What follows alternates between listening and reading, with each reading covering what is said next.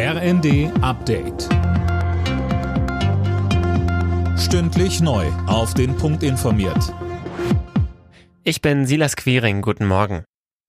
Die Ampelkoalition kommt beim möglichen Weiterbetrieb der deutschen Atomkraftwerke weiter nicht zusammen. Einen geplanten Kabinettsbeschluss hat es wieder nicht gegeben. Geplant war, dass die beiden südlichen AKW bis maximal April am Netz bleiben. Die FDP will die Kraftwerke im Gegensatz zu den Grünen deutlich länger laufen lassen und auch abgeschaltete Meiler wieder ans Netz nehmen. Die Zeit drängt, denn wenn beispielsweise ISA 2 auch im kommenden Jahr noch Strom produzieren soll, müssen zeitnah Reparaturen stattfinden. Nach den massiven Angriffen Russlands auf Städte in der Ukraine beraten die G7 Staats- und Regierungschefs über mögliche Konsequenzen. Imme Kasten, ab dem frühen Nachmittag sprechen sie ja in einer Videoschalte und mit dabei ist auch der ukrainische Präsident Zelensky. Ja, genau. Zelensky wird da zugeschaltet. Das teilt der Regierungssprecher Hebestreit mit. Deutschland hat ja zurzeit den G7-Vorsitz.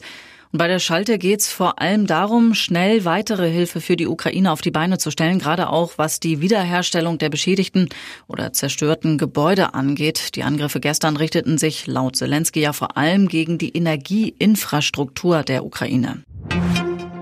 US-Präsident Biden hat der Ukraine unterdessen bereits weitere Militärhilfe versprochen und die Lieferung fortschrittlicher Luftabwehrsysteme angekündigt. Das hat Biden Zelensky in einem Telefongespräch zugesagt, so das Weiße Haus.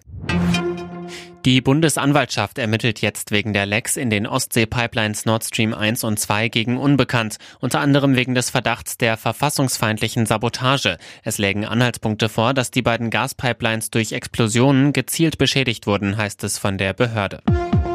Alle Nachrichten auf rnd.de